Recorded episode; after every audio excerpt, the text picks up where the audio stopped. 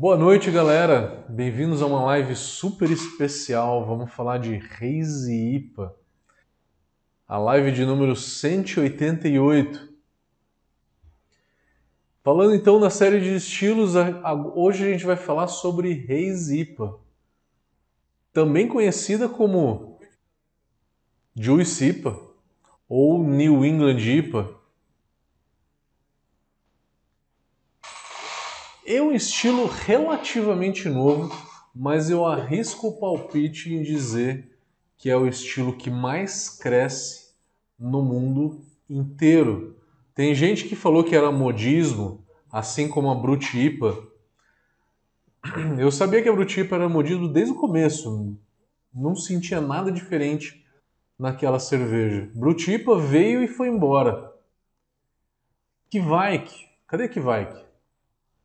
Nem formaram um estilo com que vai, que entre outras coisinhas, né? A gente aprende, entende o que, que é e chega uma hora que acaba não fazendo tanto. Mas a New England IPA, muito pelo contrário, ela expandiu. New England IPA é feita ali com uma graduação alcoólica de 6,5% a 7% de álcool, 7,2%, não muito mais do que isso expandiu ao ponto de se fazer uma New England APA, uma Session New England ou Session Haze, uma Double Haze, eu já vi até Triple Haze, eu já vi até Black New England, eu já vi. Que mais? Rye New England existe. Então, olha só como a gente tem indícios de que o estilo deu certo. Ele deu certo que ele expandiu, que ele abriu seus horizontes e que acabou é, derivando outros estilos também, né? Então isso é um exemplo clássico aí de um estilo que veio para ficar e acabou é, se expandindo e até criando outros estilos. Muito legal. E o porquê de tudo isso? A gente sabe. Porque é uma cerveja extremamente lupulada, com muito aroma. Não é um amargor gritando, mas é sim um sabor e um aroma de lúpulo muito extremo, muito intenso. Mais do que qualquer outro estilo que a gente tinha. Falando então um pouquinho do básico primeiro, né? O que é a New England IPA? New England IPA ela surgiu ali é, final de 2015 para 2016 na região chamada Nova Inglaterra. Nova Inglaterra é uma região nos Estados Unidos que englobam ali uns seis estados mais ou menos, dentre eles é, Nova York, é, Massachusetts, Boston, Vermont, é, entre outros que fica ali na região nordeste dos Estados Unidos.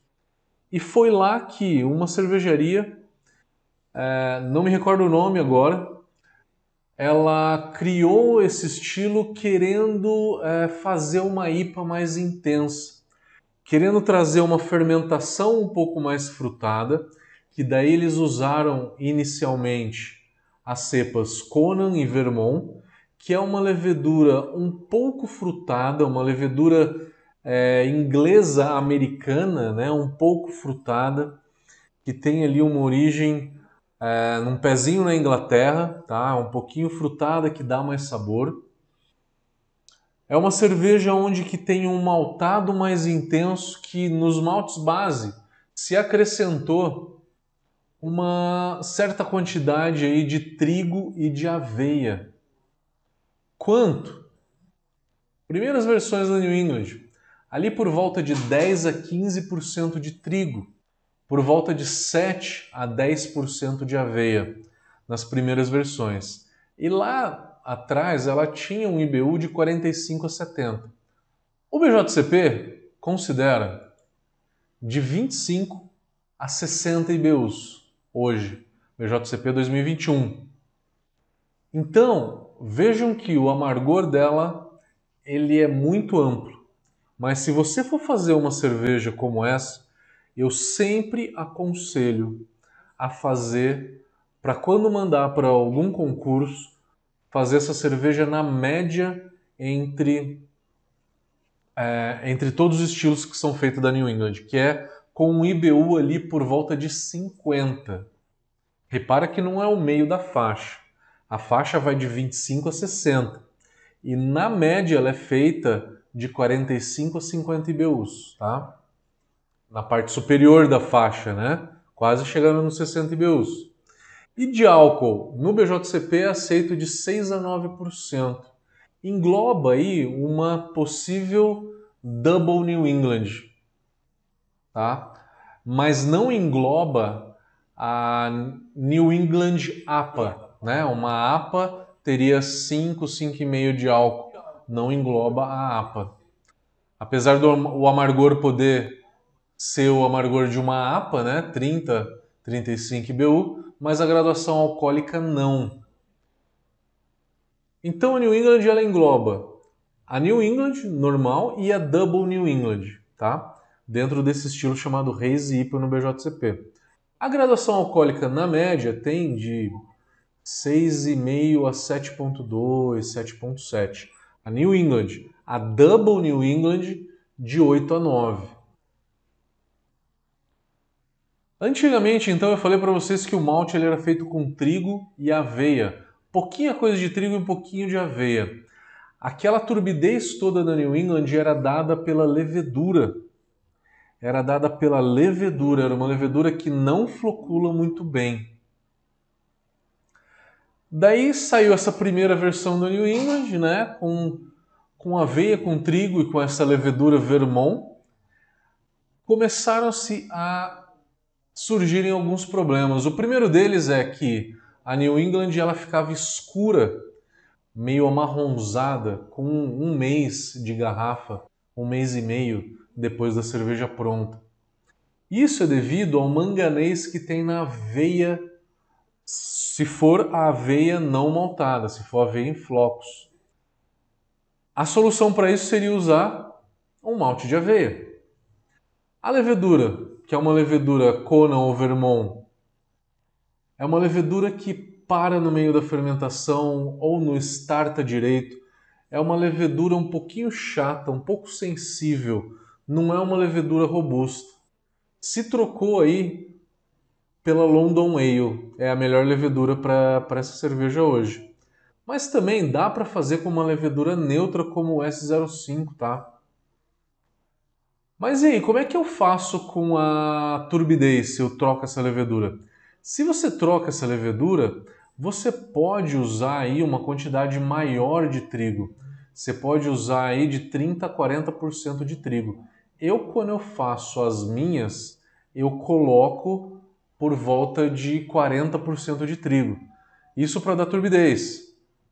Não faz a parada proteica, tá? Porque senão você quebra essa proteína e tira a turbidez.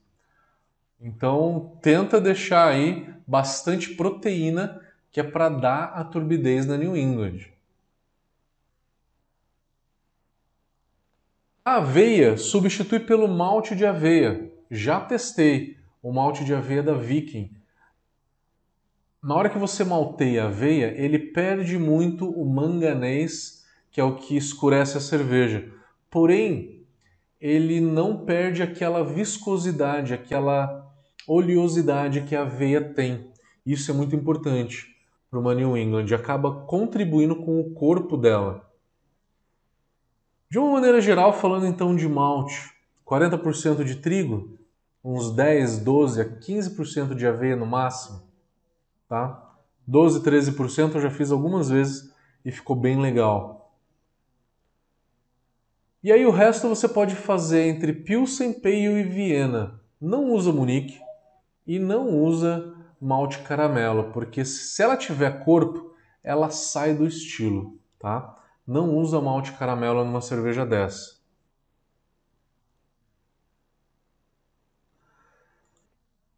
Lupulagem de uma New England geralmente não se joga lúpulo no começo da fervura. Nem no first wort e nem lúpulo 60. Vai acabar se jogando em lúpulo nos últimos 20 minutos de fervura.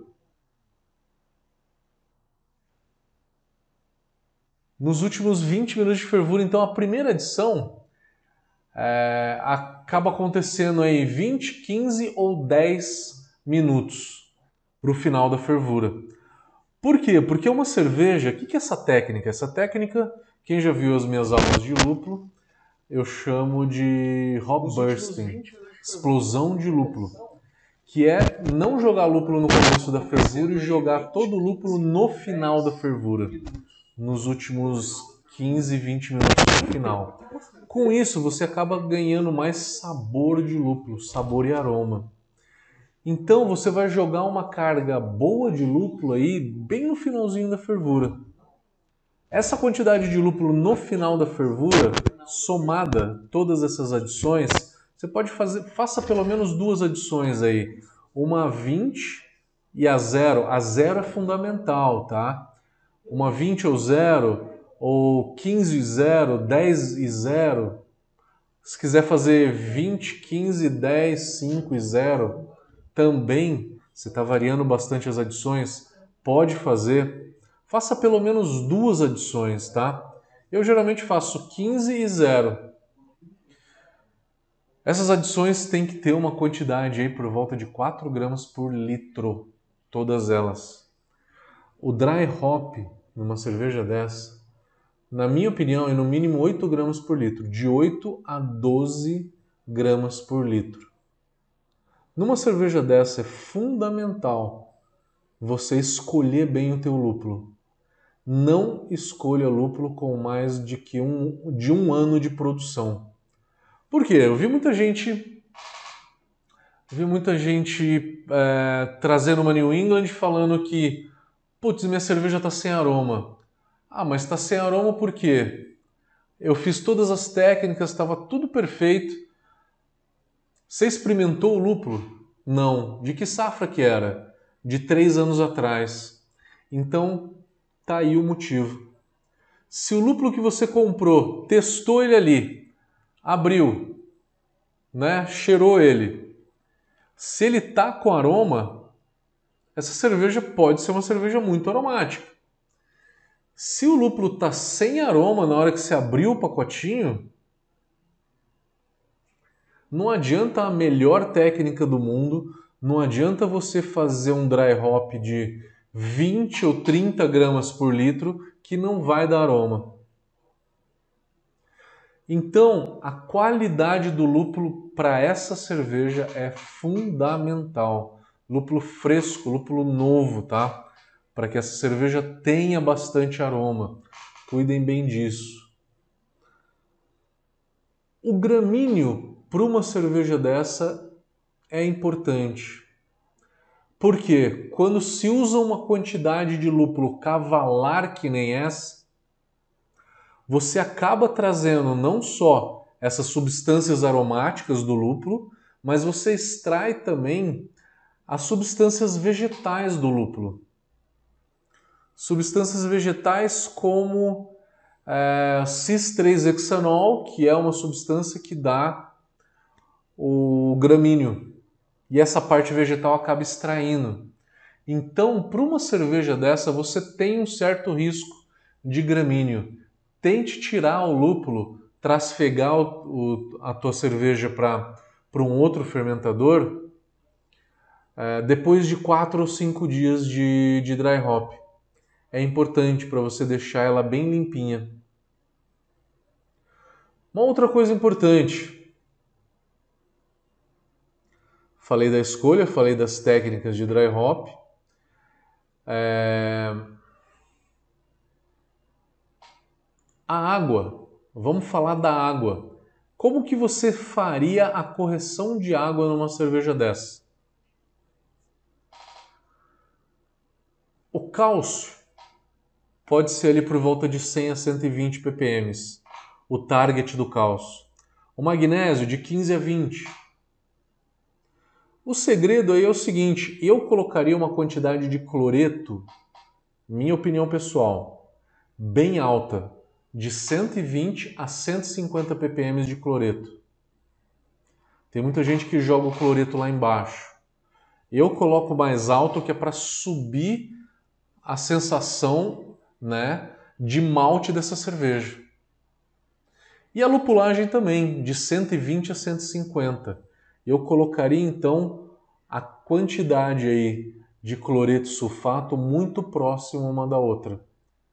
Se você não quiser colocar tanto cloreto, sulfato tem que ficar próximo a 150, de 120 a 150. E o cloreto você pode colocar de 80 a 100, se você não quiser colocar igual. Eu gosto de colocar sempre igual, tá? Um para um. Bicarbonato sempre coloca de 50 a 60. Vale a gente ressaltar aqui o seguinte: a cerveja é ácida e o lúpulo ele é alcalino. Na hora que você joga um dry hop, na hora que você joga a cada 3 gramas por litro de dry hop, o teu pH vai subir 0,15, 0,20. Se subir demais o pH da tua cerveja, da tua New England, a sensação de malte vai ficar um pouquinho mais alta. Se você quer deixar um pouco mais refrescante, tenta né, corrigir esse pH no final da fervura ali para talvez 5.0, 5.2. Por que 5.0? Diferente do que todo mundo faz. Porque na hora que você fermentar essa cerveja, jogar essa carga toda de lúpulo, o pH da cerveja final vai ficar entre 4.4, 4.3, para ela ficar um pouco refrescante. Meça o pH dessa cerveja depois de pronta. E se quiser, repara no quanto que aumenta, né? É, do quanto que aumenta o pH depois que você joga o dry hop. É muito importante para uma cerveja dessa vocês se atentarem para as variedades de lúpulo que são próprias a fazer essa cerveja. Em todos as lives que eu falo para vocês, cursos, eu falo claramente de dois perfis de lúpulo. Dois perfis básicos, tá? Sensorial. Aonde que um deles é o frutado. Frutado é maracujá, manga, frutas tropicais, salada de fruta, mamão, melão. É o frutado que a gente conhece. Ele é bem mais leve esse frutado sensorialmente ele é bem mais leve e bem mais agradável. O outro perfil ele é um pouco mais vegetal e floral, que aí a gente está falando de um cascade, de um columbus. Cascade e columbus não tem nada de frutado, não tem nada que puxa aí para manga, para maracujá nem nada, tá? Não estou falando que são lúpulos ruins, só que são lúpulos que têm um sensorial bem floral, bem vegetal. Se você usar em grande quantidade Cascade e Columbus, você vai acabar tendo gramíneo na tua cerveja. Porque são variedades de lúpulo que têm muito mais esse aspecto sensorial. Em contrapartida, o Citra e o Mosaic não tem tanto esse sabor floral que um Cascade tem. Então, na New England, tem que tentar evitar. Eu evitaria 100%, tá? Cascade Columbus, não colocaria. Centennial, ele também é bem floral. Tenta não colocar, tá?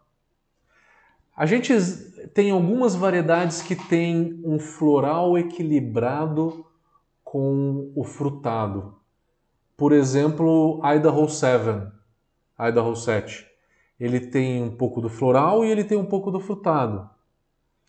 A combinação dos dois, tudo bem. Você tem um Soriac Ace que também tem um pouquinho do floral e um pouquinho do frutado equilibrado. Eu acho que também cabe numa New England.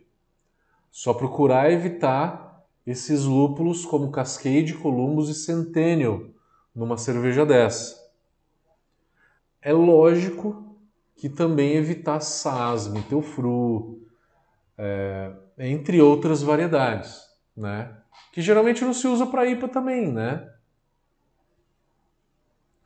Então, a escolha da variedade aqui também é bem importante, porque ela vai deixar a tua New England com um sensorial melhor. Com um sensorial melhor, sem off-flavor de gramíneo, tá? Uma cerveja muito mais palatável, muito mais fácil de tomar e dentro do estilo, caso você queira colocar essa cerveja para concorrer a, a um concurso, tá? O amargor tem que ser limpo, o aroma tem que ser limpo, o sabor tem que ser limpo. Então é usar variedade de lúpulo aí que realmente tem um sensorial muito limpo. Se tiver dúvida, pergunta aqui para mim que eu falo, que eu respondo. Se essa tua, se a variedade que você quer usar é interessante ou não. É uma cerveja com a coloração bem clara. Ela é uma cerveja que ela é um amarelo ou um dourado, né? Devido a só usar malte base. Bom, eu falei do, do maltado que a gente pode usar, eu falei do, da lupulagem, falei da fermentação, que antes se usava Conan e Vermont e hoje estamos muito mais para um London Ale ou até um S05 pode ser. Fermentação em baixa temperatura, né? London Ale pode chegar até 20 graus, porque é uma levedura que tem um leve frutado. S04, se você usar, eu fermentaria 18, porque ela é bem mais frutada do que a London Ale. Ou também você pode usar um S05, um Nottingham a 17, 18 graus para ficar bem limpo, bem neutro. Fica legal também. Falei da água, falei do malte, falei do lúpulo, falei da história, falei do problema do manganês, cuidado com a aveia em flocos. Prefira aveia aveia maltada, tá? Porque o manganês que tem na aveia não maltada, ele acaba escurecendo muito a cerveja, tá? Uma cerveja que ela tem que ser turva, né? O próprio nome diz hazy, quer dizer turva. Juicy vem de suco, né? Que ela tem um aspecto de suco. E New England IPA. São três nomenclaturas pro mesmo estilo. Ela surgiu com o nome de New England IPA, porque ela surgiu numa região dos Estados Unidos chamada Nova Inglaterra. Só que aí o californiano, que tem a dor de cotovelo, diz carada, né? Porque eles são os caras da, da IPA dos Estados Unidos, né? O californiano não faz New England IPA, o californiano faz Hazy IPA. Então, o BJCP usou a nomenclatura Hazy, porque Hazy é aceita no país inteiro. No Brasil, eu vejo muito mais a, a nomenclatura New England, ou simplesmente NEIPA, que é a abreviação de New England IPA. Juice IPA também aceito, depende do lugar onde que você for. Falei de dry hop, falei de tudo.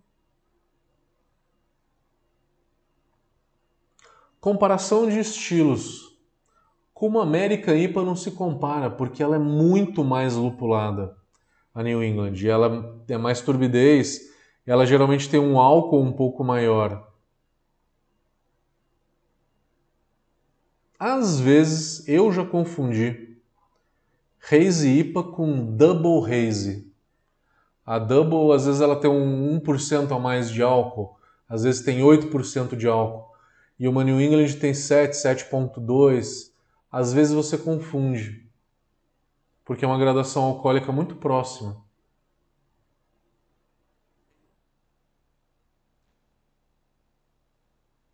Galera, Hoje a gente falou de haze. Na semana que vem a gente vai falar da, do estilo que surgiu para combater ela, que é a Brute IPA. E quem aqui, comenta pra gente quem já fez, quem está pretendendo fazer. Boa noite aí, galera. Roberto Baggio, José Alves, Marcelo Mendes. Meu amigo José de Manaus. Eu vou para aí, meu querido. Maio, né? A gente falou maio ou junho. Maio ou junho, tô por aí. Eu não tomei a tua reis, hein? Hein, José? Caramba. João de Portugal. João, vamos fazer alguns cursos em Portugal. Gostaria muito. Se algum dia for possível, será um prazer. César, vai ter a Session IPA sim? Deixa eu ver quando. Vamos fazer a Session IPA sim. Daqui três lives, daqui a três semanas. A próxima é a Brute, depois a Session, tá?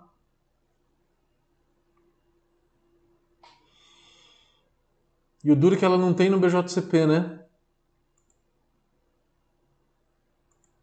né? Ela não tem descrita no BJCP, ela tem no BA. No Brewers Association ela tem como um estilo, tá? Mas se você for escrever em concurso, escreve no Special Tipa do BJCP, tá? Special Tipa não é um estilo, é uma categoria. Leu leu o estilo do BJCP que explica certinho, tá? Se for escrever Session IPA, pode escrever na Special Tipa.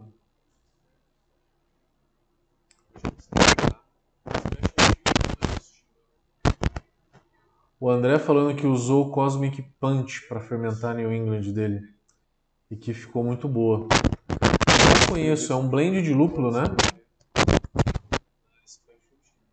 Não conheço mesmo. Grande Fabrício. O último lote do New England ficou escuro depois de um tempo. O que pode ter havido? Cara, usou aveia em flocos, não usou? Escreve para mim. Substitui por aveia não maltada. É o manganês que tem na aveia em flocos e que não tem na aveia maltada ele escurece muito mais do que o de ferro.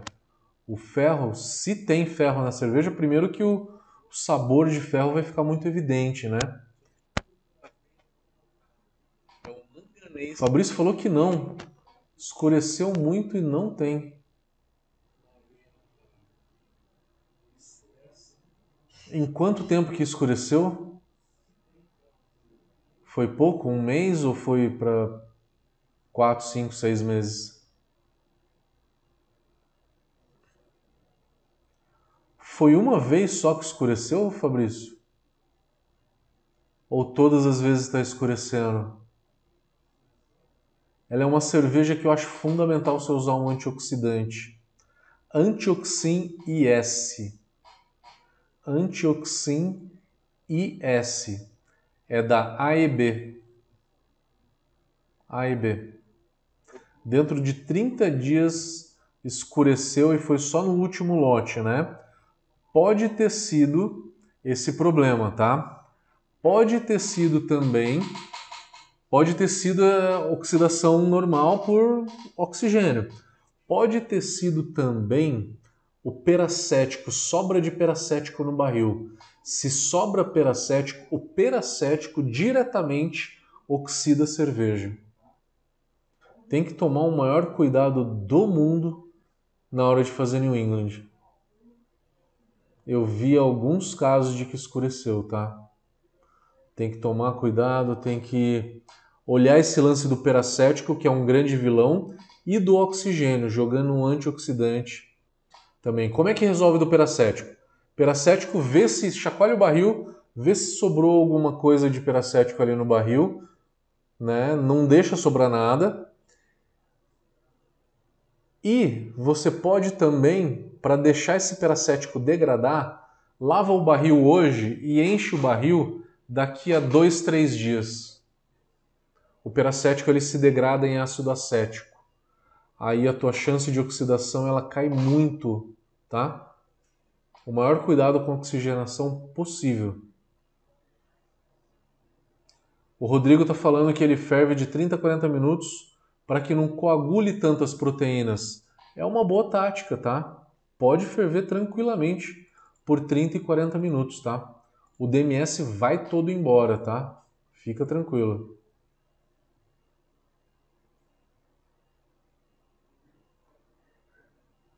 A fervura curta, né? Menos tempo de fervura, ajuda a deixar ela mais turva, com certeza.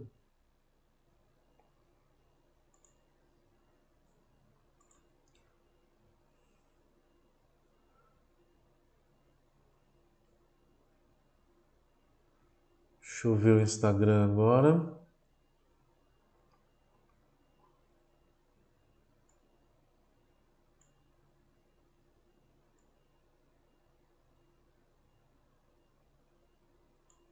No Instagram ninguém ninguém fez uma New England.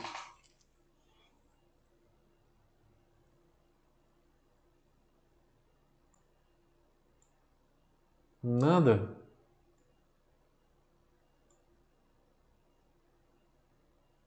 Ah, minha camisa da Czechver. Comprei lá na República Tcheca. Que é a Budweiser tcheca, né? É a Budweiser. Eu fui lá na fábrica.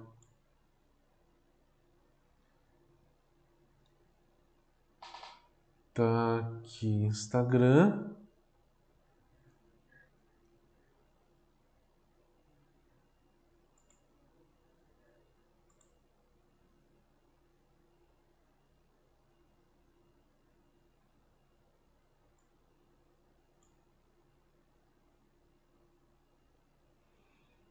O Ivan falou, grande ventosa, tudo bom? Cloreto 3 para 1, mais cloreto, mais cloreto do que sulfato. Eu vejo geralmente o pessoal puxando mais para o sulfato do que para o cloreto. Eu faço 150 de cloreto e 150 de sulfato. Eu jogo lá em cima, no mínimo 120, 130.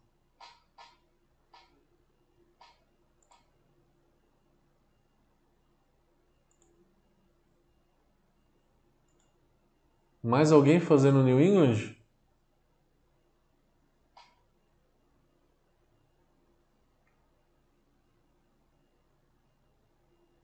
Ninguém mais. Podemos encerrar?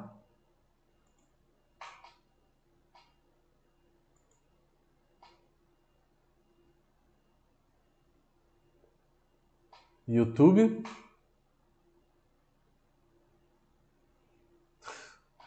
José Fernando falou que está pegando um empréstimo para fazer. Ela com certeza, ela é muito cara.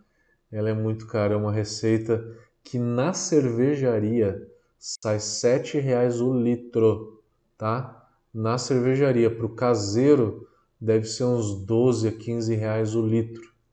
Só de insumos. O José está falando que o antioxin é melhor do que o SB,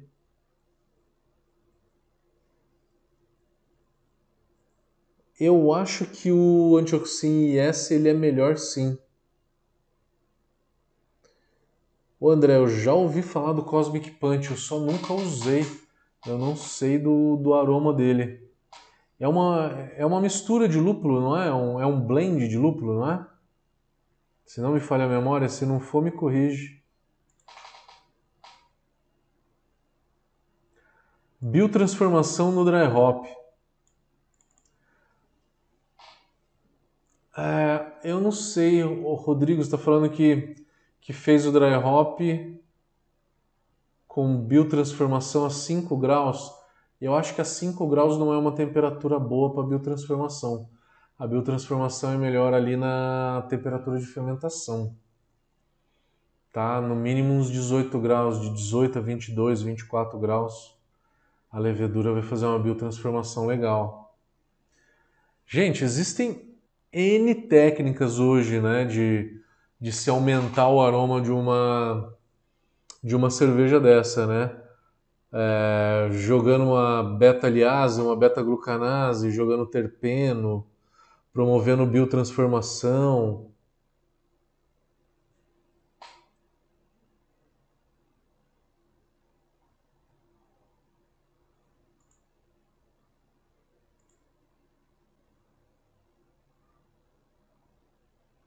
Ah, André, uma levedura Cosmic Punch.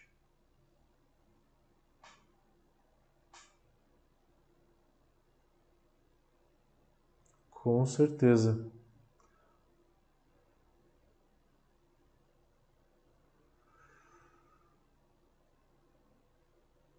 O Reco, no, com... no começo da, da live eu falei sobre, sobre como montar né, a carga de malte. Os 40%, né, recapitulando, os 40% de trigo, uns 12% de aveia, o resto você pode ficar entre Pilsen e Pale. É, lupulagem, começar a lupular no final da, no final da fervura, nos últimos 15 minutos. As adições do final da fervura juntas tem que ter 4 ou 5 gramas por litro. No dry hop, de 8 a 12 gramas por litro. Eu usaria aí por volta de umas duas ou três variedades para fazer uma cerveja dessa. Não acho que vale a pena você usar muita variedade de lúpulo, como 5, 6 variedades, porque você acaba perdendo um pouco da, da personalidade da cerveja.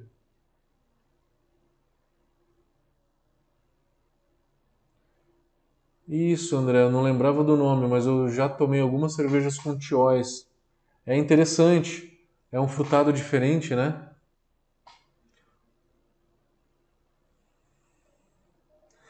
O João Pereira está perguntando: fazer dry hop direto no barril, se seria interessante? João, eu vi na semana passada um caso de um, de um aluno que fez um dry hop direto no barril que, que aconteceu? Entupiu completamente o sifão. Foi um barril normal, tá? Não foi um post-mix, não. Foi um barril normal. Entupiu completamente. Ele teve que abrir o barril e fazer trasfega. Trasfegou para um outro barril para tirar esse lúpulo. Não faz dry hop direto no barril. Que vai entupir o teu sifão, cara. Tenta evitar.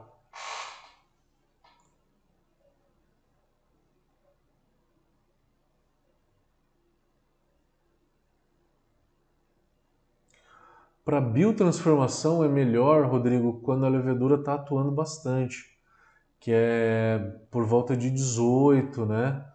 18, 20, 22 graus.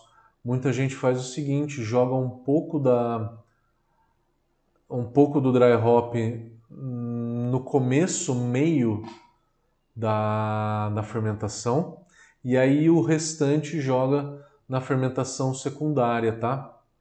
Tem gente que joga bem no começo da fermentação, tem gente que joga no meio da fermentação. Depende do quanto de biotransformação que você quer fazer.